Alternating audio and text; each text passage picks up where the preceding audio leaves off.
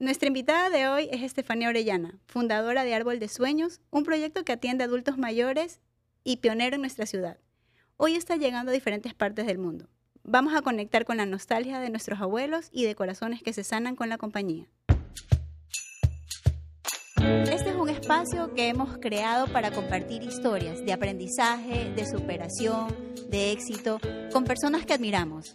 Y que no solo han dejado una huella positiva en quienes los rodean, sino que también han llevado a otros a seguir. Esto es Lo Bueno se comparte. Soy Daniela. Y yo, Belén. Bienvenidos.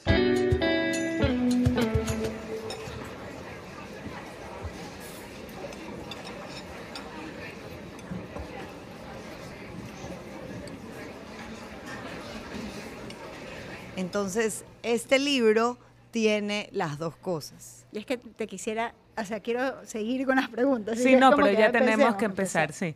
Bueno, Estefanía, bienvenida. Estamos súper contentas de tenerte aquí. Eh, sabemos que estás haciendo un trabajo fantástico con eh, un grupo de personas que son maravillosas y que creo que creo que la persona que, que, o sea, no sé, siempre uno piensa en los abuelos con un cariño y un amor especial.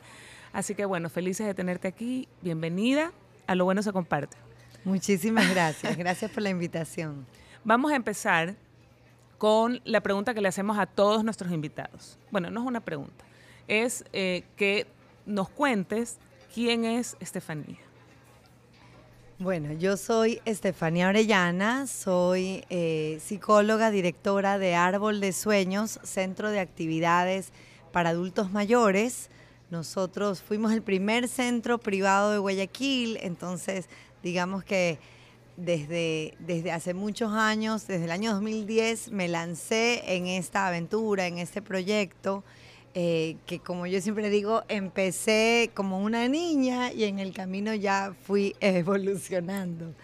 Eh, estoy casada, tengo tres hijos y desde hace año y medio me he convertido también en autora.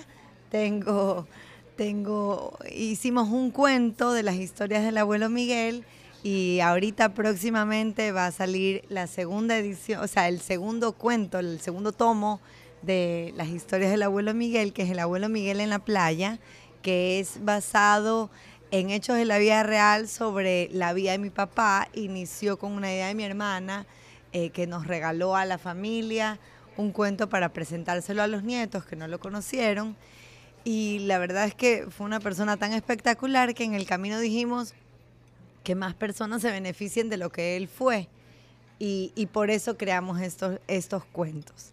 Y en octubre del 2022 lancé el cuaderno de actividades para adultos mayores, que es eh, mi nuevo bebé. Es, fue algo que empezó como muy chiquitito y ahorita se ha convertido en, en mi proyecto en mi proyecto estrella. Creo que es algo que, que va a crecer muchísimo y me tiene súper ilusionada.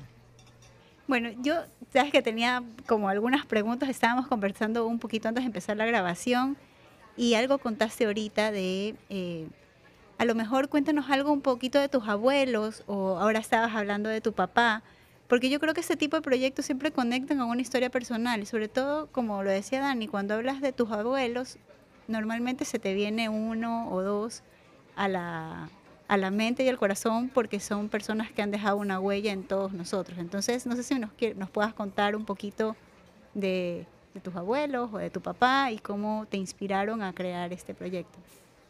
Bueno, a ver, yo he sido extremadamente bendecida porque por ser mis papás divorciados, yo no he tenido cuatro abuelos con todo el mundo, sino seis, siete, ocho, ni sé. Eh, y realmente todos han influido en mí. Pero realmente la abuela que inspiró Árbol de Sueños fue coincidentemente la mamá de mi papá, que estuvo muchos años, eh, muchos años ya mal. Ella tuvo, en esa época el diagnóstico era demencia senil, eh, ya no se usa el término, pero es una de las demencias en tal caso. Y ella pasaba, a pesar de que sus seis hijos la visitaban dos veces al día, todos los días, que yo creo que eso es alguien que algo que prácticamente nadie puede decir. Eh, ella igual pasaba muchas horas del día sola. yo iba a verla también casi todos los días cuando yo estaba aquí. Y claro, los hijos iban en la mañana y en la noche, pero las horas del día para una persona que está, si, alguna vez embarazadas han estado en reposo, sabemos que el día se puede hacer eterno acostado en una cama. Entonces, eh, realmente ella pasaba mucho tiempo sola frente a una televisión, a veces la televisión incluso apagada, a pesar de que mi tía se esforzaba mucho por ser creativa y ponerle a hacer bisutería, a, hacer, a, pintar o le compraba cuadernos para que escriba o lo que sea, ella igual estaba muy sola y, como se fue cada vez desmotivando más. Entonces, inspirándome en la necesidad que vi en ella, fue que eh, que nació Árbol de Sueños, que decidí lanzarme a hacer esto, a ver quién más necesitaba algo para estos adultos mayores. Y, aunque fue muy lento el crecimiento, gracias a Dios sí, sí ha sido un proyecto realmente increíble y, de alguna forma el motor de mi vida. ¿Qué tan difícil es estar en contacto con, con adultos mayores? ¿Se te ha complicado mucho? ¿Cómo es la dinámica? Cuéntanos un poquito de eso. A ver, lo más difícil te puedo decir que es perderlos. Porque obviamente esa, parte pasa mucho. En la pandemia perdimos 18 adultos mayores. Ay, no, me muero. Eh, entonces, esa es la parte más triste. Ahorita en los últimos meses se me han muerto varios de, de mi primera generación, yo digo, de esos, esos primeros 10, 15 abuelitos que confiaron en nosotros, que llegaron que obviamente ya a medida que uno va creciendo siguen siendo todos súper especiales y les coge mucho cariño, pero no es lo mismo que esa primera etapa cuando era yo la que estaba ahí de cabeza y hacía, hacía todo yo, digamos, de alguna forma. Eh, entonces esa es la parte más, esa es la parte más dura, eh, cuando ya se enferman y ya no pueden regresar, cuando ya los tienes que ir a visitar a un hospital y cuando eventualmente ya de repente te llaman y ya no están pero en el contacto cotidiano con los adultos mayores, a mí no se me hace tan difícil, esa es la verdad. Esa es la verdad, a mí me gusta, yo lo disfruto, yo, para, mí no es un, para mí no es un trabajo, para mí no es complicado. Eh, obviamente hay personas y personas como en todo, y hay personas que te hacen el trabajo súper fácil y que festejan y disfrutan todo lo que tú propones. Yo soy... Eh, yo sí soy creativa y, ocurrida para las cosas que les hago, entonces siempre he tratado de hacerles novedades y paseos y, cosas, entonces siempre, eh, siempre hay una gran mayoría que te, que te aplaude lo que haces y que lo disfruta y de ahí por ahí un par que te dicen no eres monedita de oro para gustarle a todo el mundo y yo no quiero ver esa película, yo no quiero ir a ese paseo, yo no quiero cantar esa canción. Y, hay viejitos cajarrabias que así son y no pasa, yo igual eh, eh, me río. Tuve una abuelita que fue de esa primera generación, que la verdad es que era un deleite, pero era de terror. Imagínense que fueron los de Ecuador Tiene Talento en esa época a, Árbol de Sueños. Vinieron a hacernos una presentación en vivo donde no había cómo editar nada en Ecuavisa. Y esta, y esta señora decidió pararse en plena presentación y virar su silla y darles la espalda en la espalda porque en Ecuador nadie tiene talento. Ay, no te puedo creer, qué chistoso. Entonces yo como comprenderás quería llorar.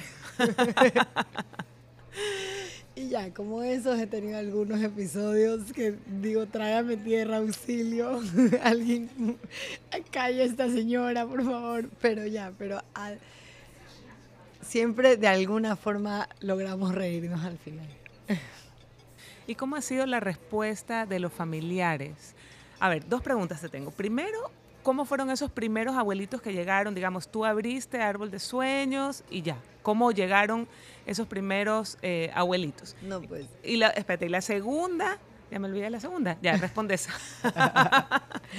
no, pues yo, yo abrí Árbol de Sueños y pasaron tres meses y no llegaba nadie Yo iba todos los días a volantear al policentro. Me habrán votado unas 500 veces el policentro donde yo volanteaba. También, en San Marino nunca me votaron, pero también me miraban mal. Eh, y a la redonda, Espérate esos un eran ratito. mis spots. Policentro y San Marino, para las personas que no están en Ecuador, son dos centros comerciales importantes de Guayaquil. ¿Y qué me dijiste, La Redonda? Es una iglesia. es ¿Dónde una se reúnen? donde se qué? Donde se reúnen los adultos mayores. Sí, o sea, es verdad, es verdad. sí. Sí, sí, van bastante. Ahora Entonces sí, yo, yo- volanteabas. Yo iba a volantear yo misma porque yo sentía que, y, y sigo pensando lo mismo, que a mí me iban a recibir mejor una volante que a un chico que, que esté repartiendo y poniendo los carros. Entonces, así estuve por tres meses, que no llegaba nadie y no llegaba nadie, hasta que finalmente llegó la primera abuelita, que es de coincidencia una de las que te comentaba que se me acaba de morir, mi Lupita queridísima. Eh, y entonces la tuve a ella dos meses más, a ella solita. Entonces a ella me la llevaba a las peñas, a ella me la llevaba al cine, a ella me la llevaba a hacer ejercicio al malecón. A ella, con ella me vi eh, Doctor Shivago, Lo que el viento se llevó, todas esas películas que yo nunca me había visto. Eh, y la verdad es que ella fue mi abuela también. O sea, yo que les decía hace un ratito que tuve miles, eh, de por sí familiarmente, de verdad la vida me regaló muchos más. Y, y cuando, y ya, y después llegaron, ya, yo era soltera en esa época. Eh, después, de, después de dos meses más, ya llegó la segunda y fueron llegando, ese primer año lo cerré creo que con 12. Y ahí fui poco a poco, muy lentamente creciendo. Pero para que se hagan una idea del nivel de, de cariño y de relación que llegué a tener, el día que mi esposo me pidió matrimonio, que usted se me acordaba el otro día, el día que me pidió matrimonio, ah, o sea, literal, justo un segundo después de decir sí, mi siguiente línea fue Lupita se va a morir. O sea, me tenían torturada. Yo me caí, yo me casé de 29 años, entonces e- ellas, que eran de otra generación, para ellas estaban preocupadísimas por mi Te ibas a pecha. quedar solterona. Claro, Ya. entonces, entonces era todos los días, ¿y cuándo te casas? ¿Y cuándo te casas? ¿Y cuándo? Pero ni novio tiene esta niña, ¿pero qué hacemos? Pero yo tengo un nieto, pero... entonces, la verdad es que ya, para mis hijos han sido las abuelas también, las bisabuelas. Eh, Eso te iba a preguntar, tus hijos, ellos te acompañan, conocen, ¿cómo, cómo viven todo esto? Sí, mis hijos, a ver, los mayores, que no nacieron en pandemia, eh, fueron, fueron bastante desde los 5 o 6 meses. Yo llevaba un corral y ahí los tenía con la niñera mientras yo trabajaba. Entonces realmente ellos estuvieron súper expuestos desde muy chiquitos y, y lograron crear una relación súper linda. En verdad los niños traen alegría, entonces todas casi que se peleaban por cogerlos, por darles de comer. Eh, fue una etapa lindísima, hasta que cuando ya se fueron al kinder se quejaban porque, porque ya, no los, ya no los traes. Pero ya para ese entonces abrí Árbol de Sueños San Borondón, que en ese momento ya no está abierto después de la pandemia, no lo volví a abrir. Pero entonces estuvimos en la parte trasera del rinconcito. Entonces ahí venía mi hija todos los días, desde los dos años, eh, y venían los niños de rinconcito también. Entonces era súper bonito eh, que tengan esa oportunidad de compartir. Quería preguntarte es exactamente de lo que hemos conversado un poco ahora, es de en qué momento de tu vida estabas cuando te lanzaste en esta idea o en esto que te apasionaba y que no tenías mucha idea de cómo te iba a ir, porque no es, según lo que cuentas era un era una intuición o era un proyecto que lo tenías armado. ¿Cómo, en qué momento de tu vida estabas para que te lances a esto totalmente nuevo? Yo, me, yo he trabajado desde los 16 años. Yo si algo soy es trabajadora y me gusta trabajar. Pero me cogí un año sabático. Tuve un año enterito. Eh, yo era profesora de Fascinarm, salí de Fascinarm y tuve un año completito para ver qué hacer, para, para hacer algo mío, para, para emprender. Y realmente sí lo planifiqué, sí investigué el mercado, sí vi que no había nada privado, sí vi la necesidad, etcétera. Pero me lancé, ¿no? O sea, mi inversión ese primer año habrá sido, no sé, de 6, 8 mil dólares creo que fue. Y, y poco a poco y a ver qué pasaba y, y, tuve varios meses en que no tenía cómo pagar los sueldos porque igual yo yo era la todóloga para, las, para los talleres de memoria, para los talleres de psicología que en esa época fueron eh, saliendo empíricamente, pero yo tenía profesor de bailoterapia, yo tenía profesor de tai chi inicialmente, yo tenía em, o sea, tenía full equipo, profesora de yoga, tenía todo, todo el equipo para este poquitito de abuelitos. Entonces, inicialmente sí fue como que, como que sí tuve que pedir ayuda algunas veces. Me llamó muchísimo la atención cuando hablaste del tema del apoyo psicológico, porque probablemente los adultos mayores, o hablando de la generación, no son personas que han estado abiertos a recibir ayuda psicológica. O sea, ibas al psicólogo casi que si, estabas, loco. Exacto. Entonces, ¿cómo, cómo, lo, cómo lo reciben o cómo fue eso eh, de que den ese paso probablemente al vacío de atreverse a hacer algo que nunca habían hecho en su juventud? Claro, es que, em, no sé si te comenté, yo la terapia individual y terapia familiar recién la hago, me parece que desde el, no sé si es 2018 o 2019. Cuando yo abrí en el 2010, lo que fui haciendo poco a poco es que estos talleres de psicología los hacía como ejercicios. Entonces... Claro, no era, eh, no era vamos a tu, tu eh, sesión. Eh, exacto, exacto. Entonces no es que tenían que desahogarse y llorarme y contarme sus problemas, sino que más bien los, los plasmábamos en, en papel, que fue eso lo que poco a poco fue dando, a pie, fue dando paso a que eventualmente salga el cuaderno de actividades para adultos mayores. Lindísimo. Sí, pero ahora, ahora, desde que sí trabajo ya oficialmente como psicóloga y, atendiendo individualmente, eh, te puedo decir que para la mayoría es la primera vez que, asisten a un psicólogo.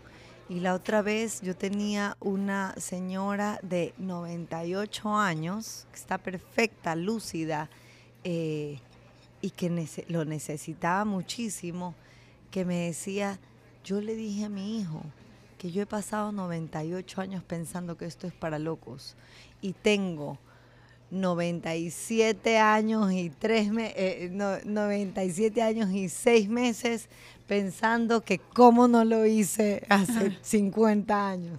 Esto es, o sea, claro, se van dando cuenta y de todas formas ya no vivimos en la época que vivieron nuestras mamás y nuestras abuelas. Hoy en día estamos todos muy ocupados, entonces podemos dedicarle menos tiempo a los adultos mayores.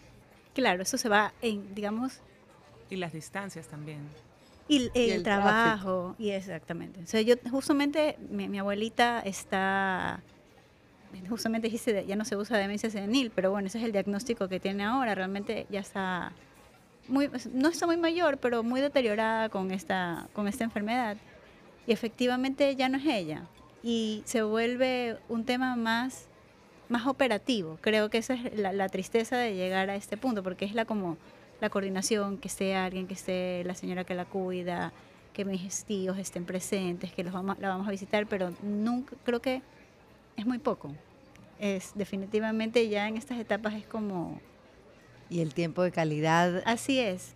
Es poco porque muchas veces visitamos, pero estamos con el celular o visitamos y estamos viendo las noticias acostados al lado del adulto mayor, pero sin conversarle, sin preguntarle, sin contarle, sin pedirle un consejo. Y realmente eso es lo que más quieren, es ser tomados en cuenta. Y eso es lo que encuentran, gracias a Dios, en Árbol de Sueños. ¿Qué es, qué es más duro? Eh, un, adulto, un adulto mayor con ¿Cómo se llama? No es demencia senil, ¿cómo se dice ahora? Demencia. Demencia, la más común es Alzheimer, pero, eh, pero demencia. digamos, un adulto mayor con demencia o un adulto mayor que esté, su, digamos, su cabeza esté perfecta, pero su cuerpo ya está deteriorado. ¿Cómo, según tu experiencia? Uy, a ver, los, las demencias, el Alzheimer especialmente, eh, son muy duras en la etapa inicial para la, para la persona, porque no tiene que necesariamente ser adulto mayor.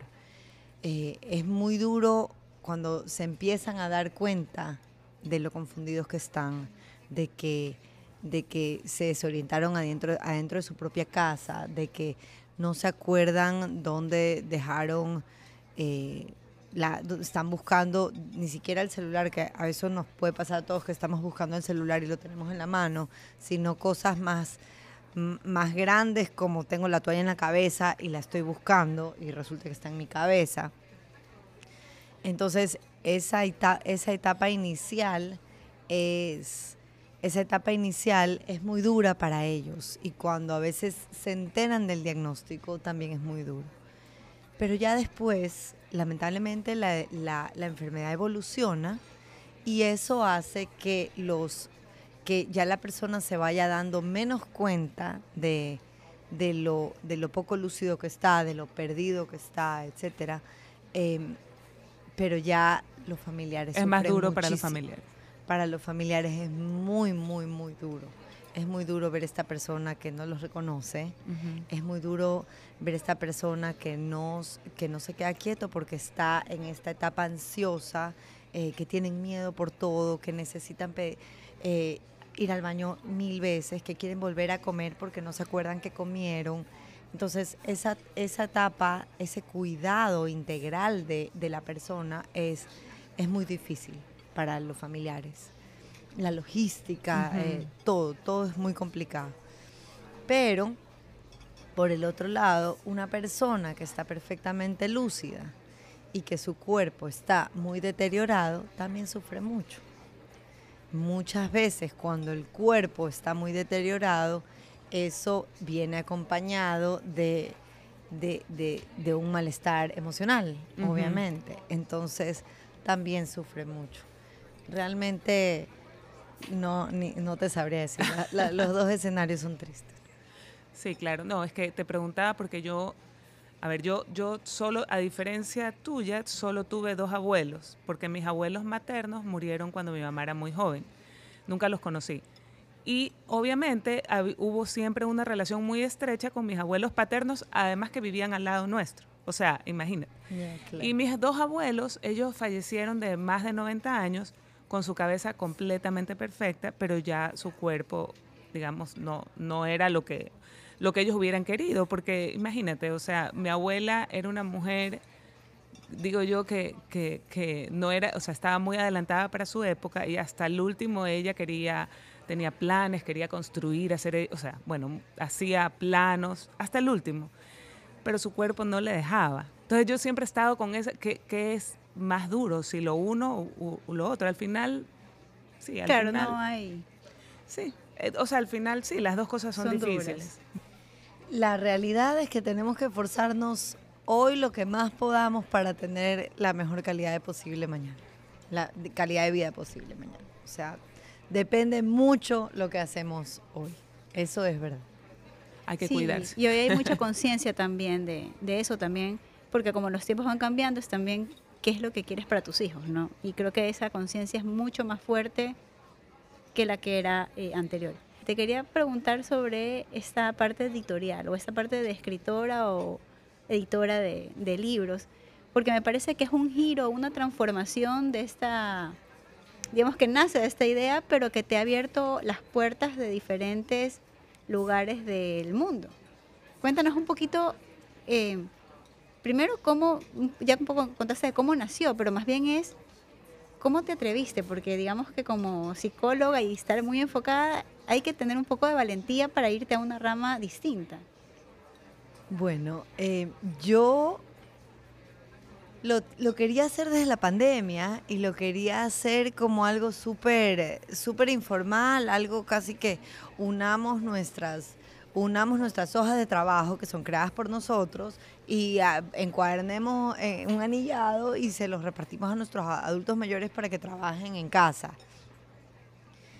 Pero ese trabajo yo sentía que nunca estaba del todo terminado, ese trabajo era, ya, pero mejoremos esto, ya, pero agreguemos este ejercicio de acá, ya, pero acuérdate la época que hacíamos tal cosa y funcionaba súper bien.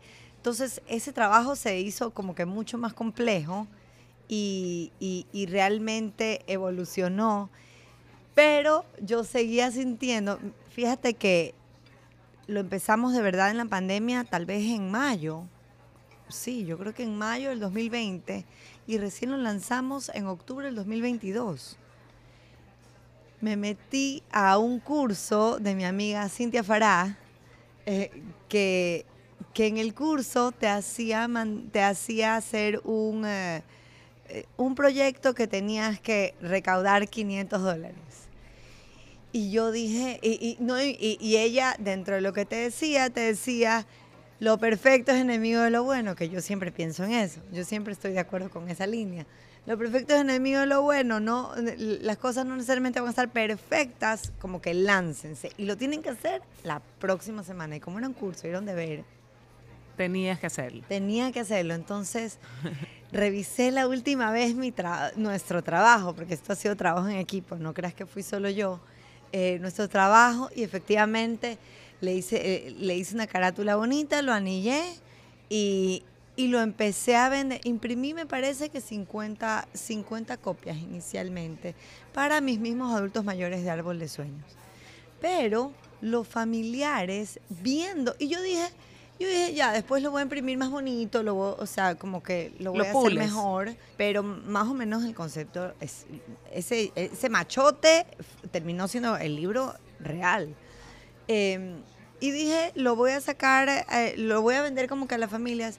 Y de repente me llamaban los hijos, quiero cinco para todos mis tíos. Quiero, Estefanía, esto está espectacular. Mi mamá me hizo hacer los ejercicios. Hemos llorado con mis hermanos leyendo las respuestas de mi mamá. Claro, porque al fin y al cabo es un testimonio vivo de la persona. Entonces, tienes preguntas como ¿cómo quieres que te recuerden cuando tú ya no estés? O cómo, ¿qué son las cosas que más te gustan de ti? ¿Qué son las cosas que te gustaría mejorar? Eh, un recuerdo, un recuerdo emocionante de tu infancia. O, o mil cosas que muchas veces no le preguntamos a nuestros adultos mayores que muchas veces no las tenemos presentes. Entonces, tuve tal, tal retroalimentación de los familiares que yo dije, no, pues yo voy a hacer esto más bacán. Claro. Entonces, el, el, como les digo, el machote fue prácticamente ese, pero ya lo hice chévere. Y dije, ya, voy a imprimir 500 libros. Y coincidentemente me lo estuvo listo. Yo estaba organizando un congreso, entonces realmente estaba enfocadísima en mi congreso. Y, y el libro como que lo mandé a hacer y de ahí me olvidé, y me lo entregaron y coincidentemente era justo una, eh, cinco días antes de la feria del libro. Entonces ya que lo tuve en mi mano, ah, ni siquiera subí a mis redes una foto oficial, sino que subí una foto así en el carro yo con las cajas y emocionada así con mi libro, pero era una foto que yo estaba sentada en el car seat de mi hija, o sea, cero, cero, cero, producción. Cero producción, o sea, un selfie con mi suegro, nada. Y con eso, con esa foto vendí como 150. Entonces yo dije, no, pues yo esto tengo que aprovechar. Entonces me conseguí, no sé cómo, entrar a algunas librerías de, de la Feria del Libro logré hacer, organizar así de la noche a la mañana lanzamiento en la Feria del Libro y poco a poco fui entrando en varias, o sea, como que ya ahí se me hizo más fácil, fui entrando a varias librerías y, y, yo misma, yo, o sea, en eso sí me muevo, entonces me fui contactando con, con amigos afuera, etcétera, y, y ya, y ahorita el libro estamos ya terminando negociaciones con Puerto Rico, con México, ya en Perú se está vendiendo eh, eh, con Colombia también ya estamos en el proceso, con España estamos en conversaciones y, poco a poco ahí vamos, pero es que realmente es un producto que no lo vas a encontrar en otro lado, entonces es súper chévere. Me, encanta escucharte, me encanta escucharte porque realmente me inspiras eh, cuando, cuando estas cosas se van transformando en cosas que pueden impactar a más personas, o sea que no solamente te quedas en, en este caso en tu comunidad o en tu ciudad, sino que hoy has logrado trascender a fronteras y probablemente vas a impactar a miles de personas en el mundo. Ay, gracias. Yo tengo millón fe que sí va a ser, te lo juro. Creo que realmente ese cuadernito y que van a salir más, porque después salió la edición de Navidad, ese cuadernito creo que va a hacer mucha diferencia en la calidad de vida de las personas.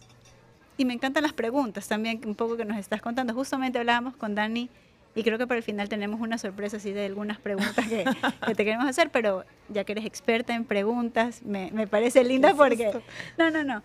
porque digamos, justamente hablando de hacer estas preguntas que te llevan a conectar con las personas desde un eh, ámbito insospechado o más de sorpresas, de que no, no normalmente no hablas de esos temas.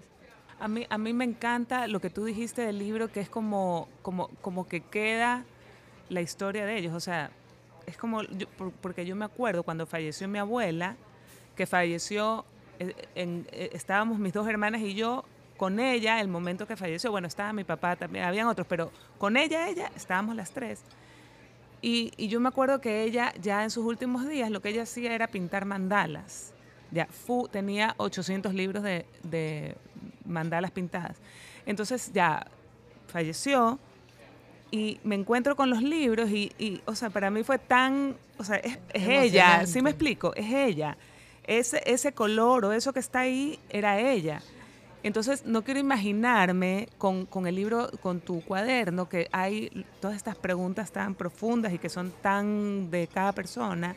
Debe ser muy emocionante. O sea, de verdad es como un testimonio que queda ahí vivo de cada uno. Y sabes qué, nos cuesta muchas veces a todos el otro día yo estaba con mi abuelo, que, que, mi abuelo es así, lo más maravilloso del mundo, pero es mi peor propaganda.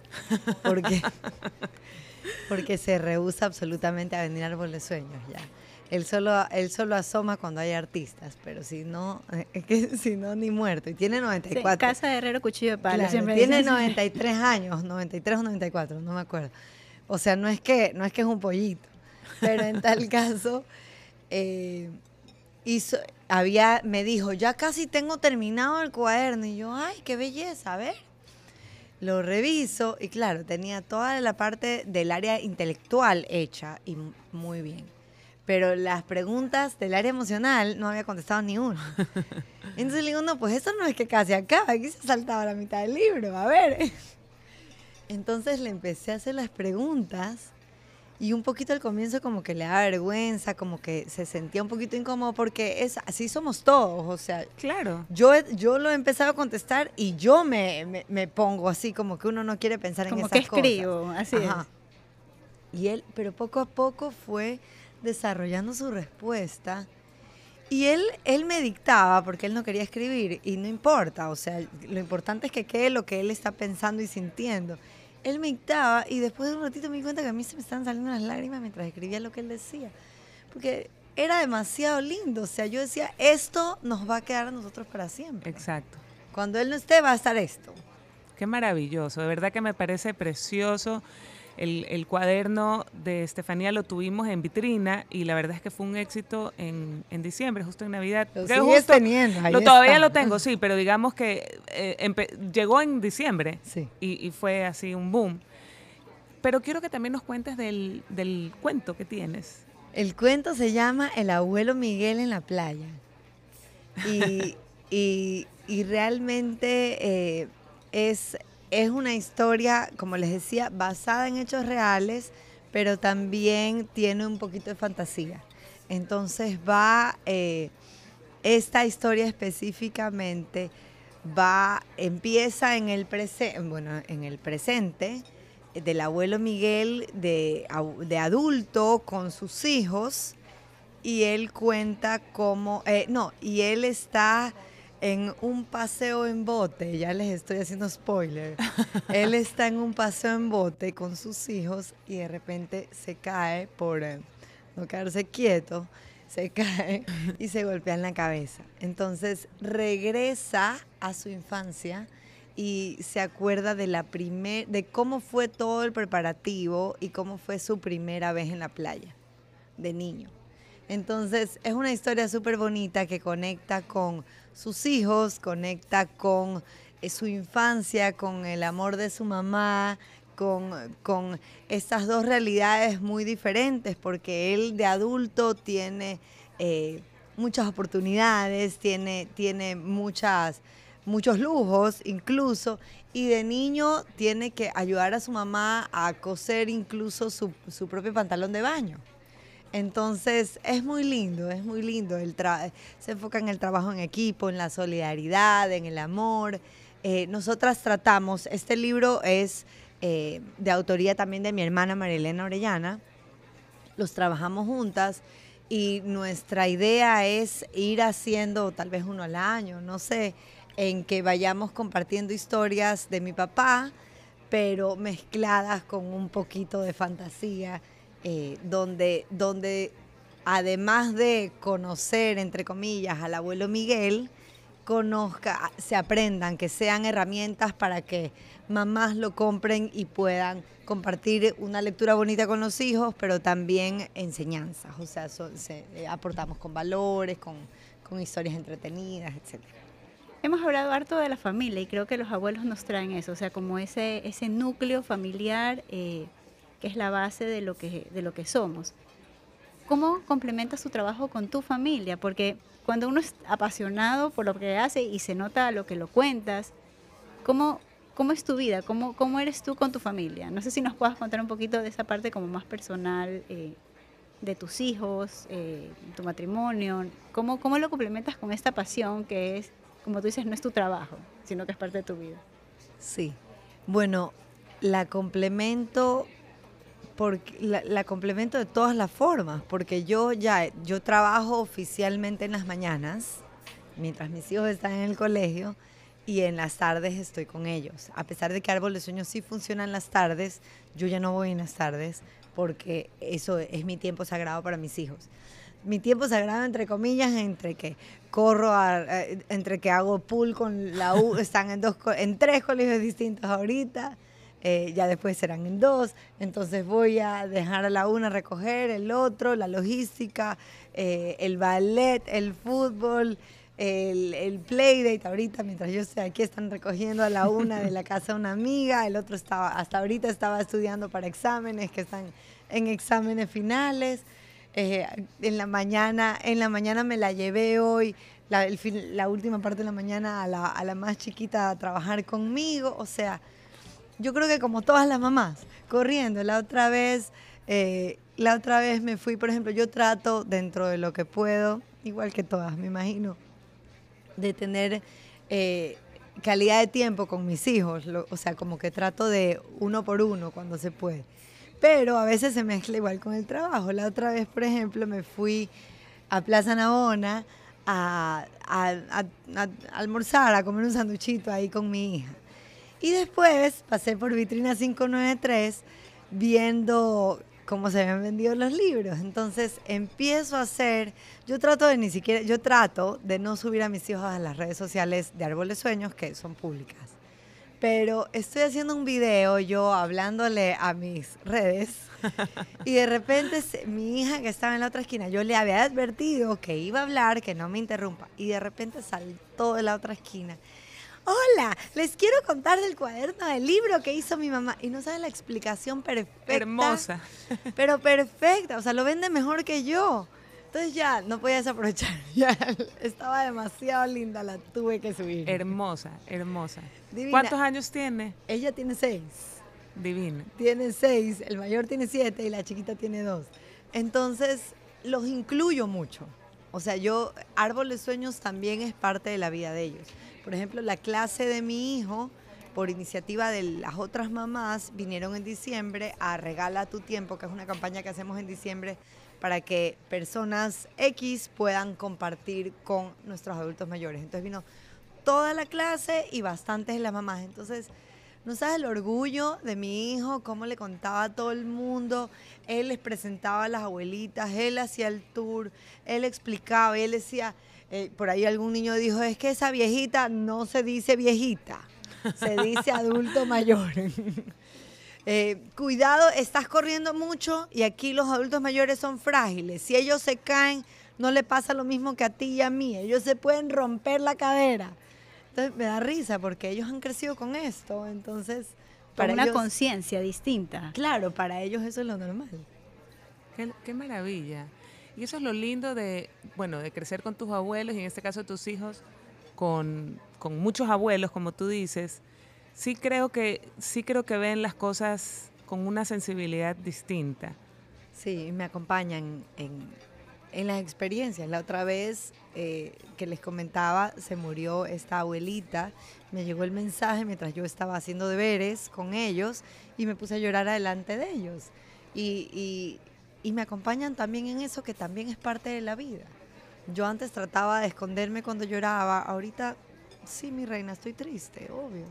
Claro. Y, y así, así es. Y, y también quiero que entiendan esa, que sean empáticos, que, que, que, sean sensibles ante, ante la pena que uno puede sentir. Es mi trabajo, pero también mi trabajo viene con mucho cariño de por medio. Oye, y cuéntame algo, tus hijos, es que estoy acordándome de mis experiencias personales.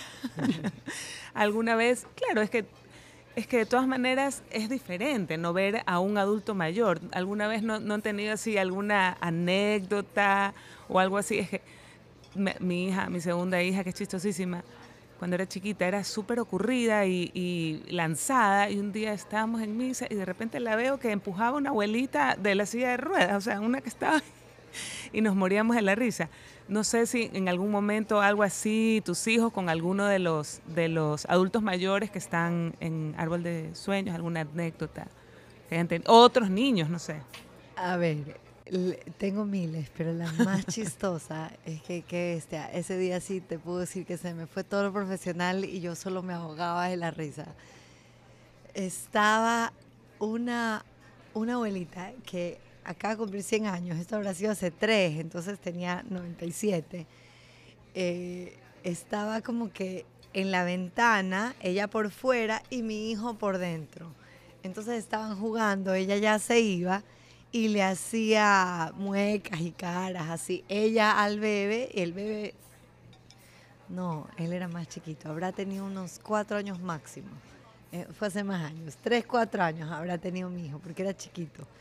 Y están en este, en este juego de muecas y de sacarse la lengua y la vaina, cara con cara en la ventana. Y de repente ella, en media sacada la lengua, se saca la dentadura por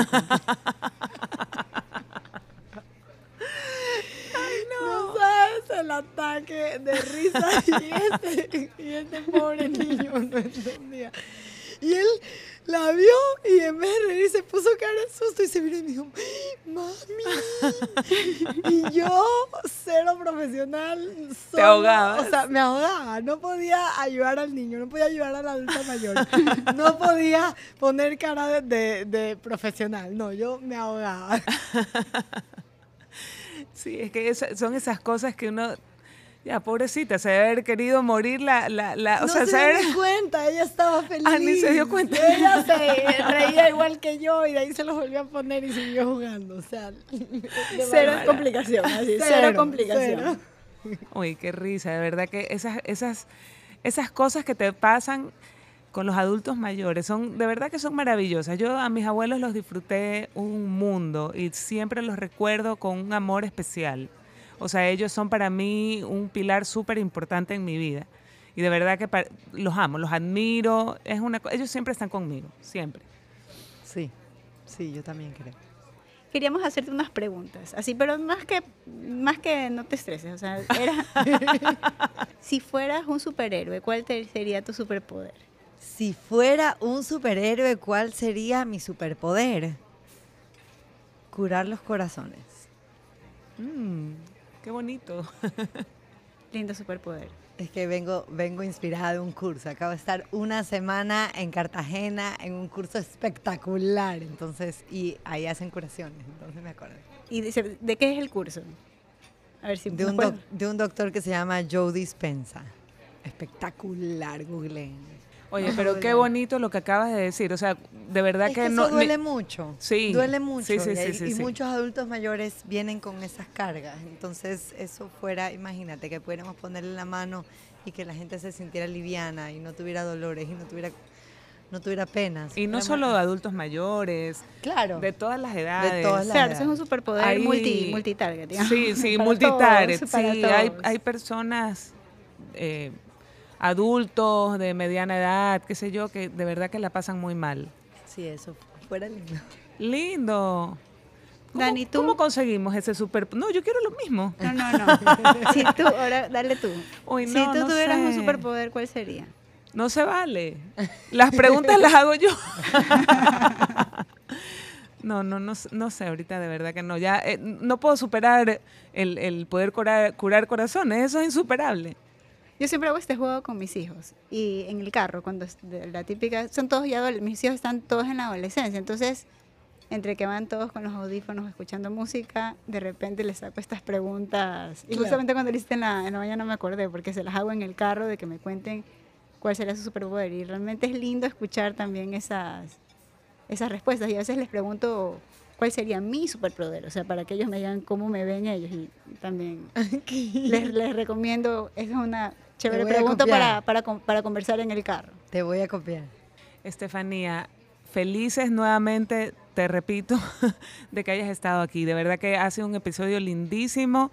Me has hecho acordar de una época hermosa de mi vida y de mis abuelos maravillosos y qué trabajo tan maravilloso que estás haciendo. De verdad que eh, no solamente estás tocando los corazones de ellos, sino de sus familiares y de muchas otras personas que, como siempre digo, y, que lo he dicho en otro, en otro episodio, tal, vez hay muchas personas que, que, tú no las conozcas, pero que te siguen y que ven lo que estás haciendo, que tienen tu libro y, bueno, y, estás tocando, estás, estás haciéndoles, eh, estás un poquito sanando sus corazones.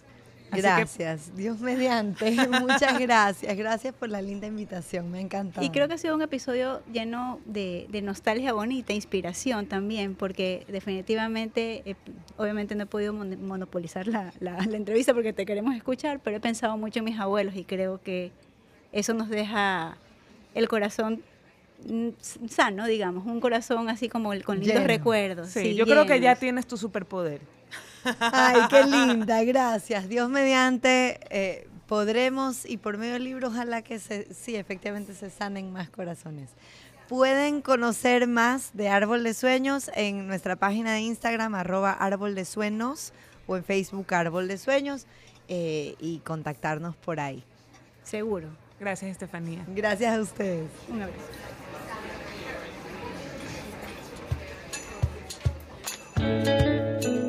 Gracias por acompañarnos en este episodio. No olvides seguirnos en nuestras redes sociales lobuenosecomparte.es. Califícanos, danos tu opinión y compártelo. Esto es Lo Bueno Se Comparte.